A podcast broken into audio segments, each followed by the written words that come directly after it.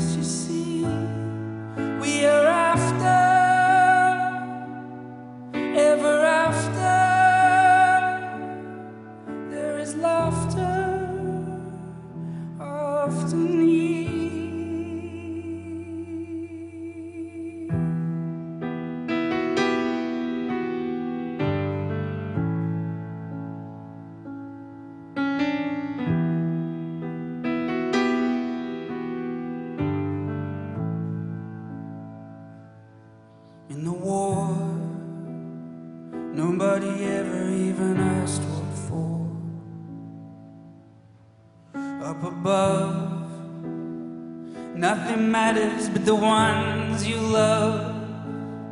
So get out with me. Now you've got enough with me. Just the two of us, you see, and nothing more.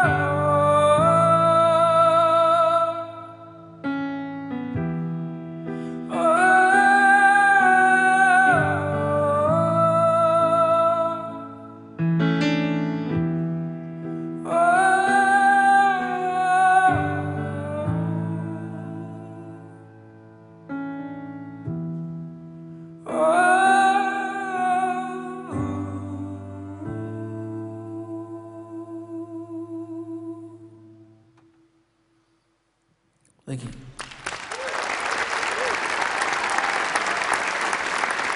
Thank you very much. Thanks.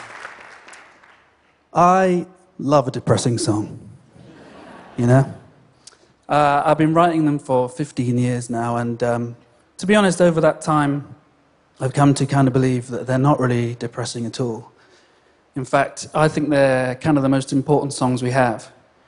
Songs that sing of sorrow, of grief, of longing, of the darker side of love, the underside of being alive.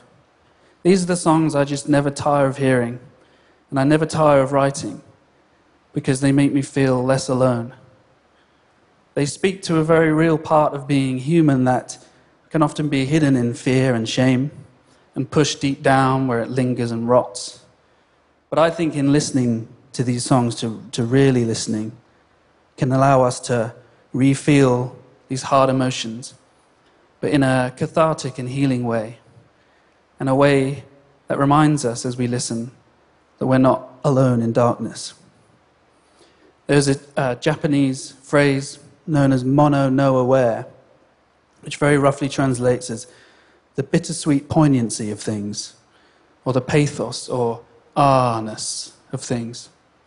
It's a valuable awareness of impermanence, both a kind of gentle, transient sadness as things pass by in life, but also a deeper, softly lingering sadness about the impermanence of all reality. Mono no aware can be manifest in lots of life stories and moments and songs. And one example in Japanese culture is uh, the celebration of the cherry blossom. The cherry blossom, in and of itself, is no more impressive than that of an apple or orange tree. But what sets it apart is its brevity. Cherry blossoms fall within a single week, can be whisked away in the gentlest breeze. And it's this that makes it more beautiful. It's utterly fragile, and fragility gives life its poignancy. Now, being a cheery chap, nothing speaks to me more than this. And, you know, I think um, it's been the essence of my songwriting for years, of what moves me to write, what inspires me to sing. Because pain and grief and doubt, when it's made manifest in music and song, when it's made beautiful in poetry and painting, can build a community and a kinship in the knowledge that we are none of us alone in darkness. My next song is one uh, that I call Killing Me, and as the name suggests, it's not a dance floor favorite, but uh, it isn't miserable. It's full of love and hope.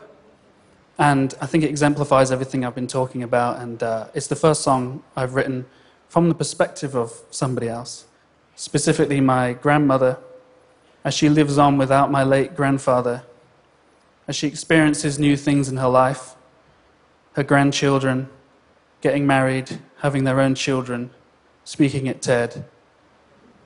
All the while she lives without, and all the while she misses her soulmate. Thank you.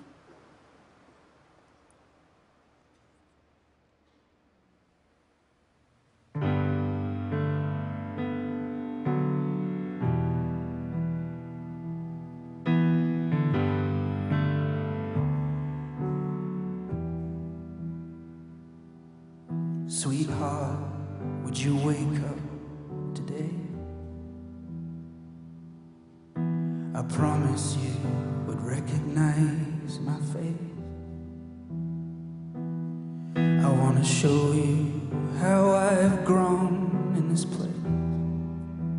In this place, I'm not alone, and I know I'll be okay. But it's always harder when the winter comes to stay. And I can't help remember all the words I never said. And it's killing me that you're not here with me. I'm living happily, but I'm feeling guilty. And you won't believe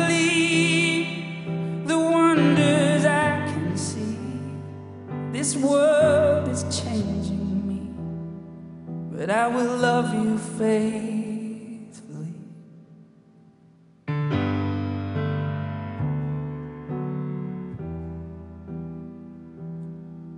Oh, everything is taller these days. Or maybe I feel smaller and time rushes away. So much I could show you how all the great grandchildren have been laughing like we did when we were young. I've been laughing like we did when we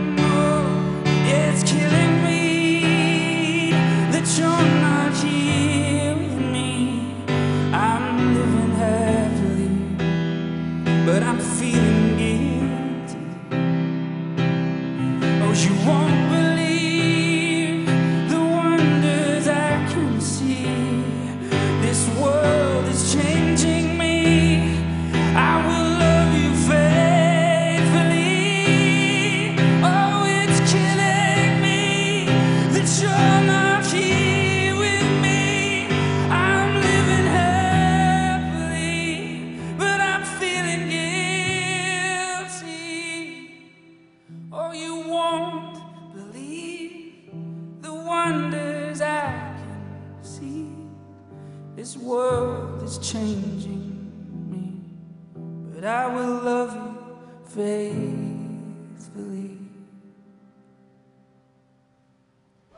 Thank you very much.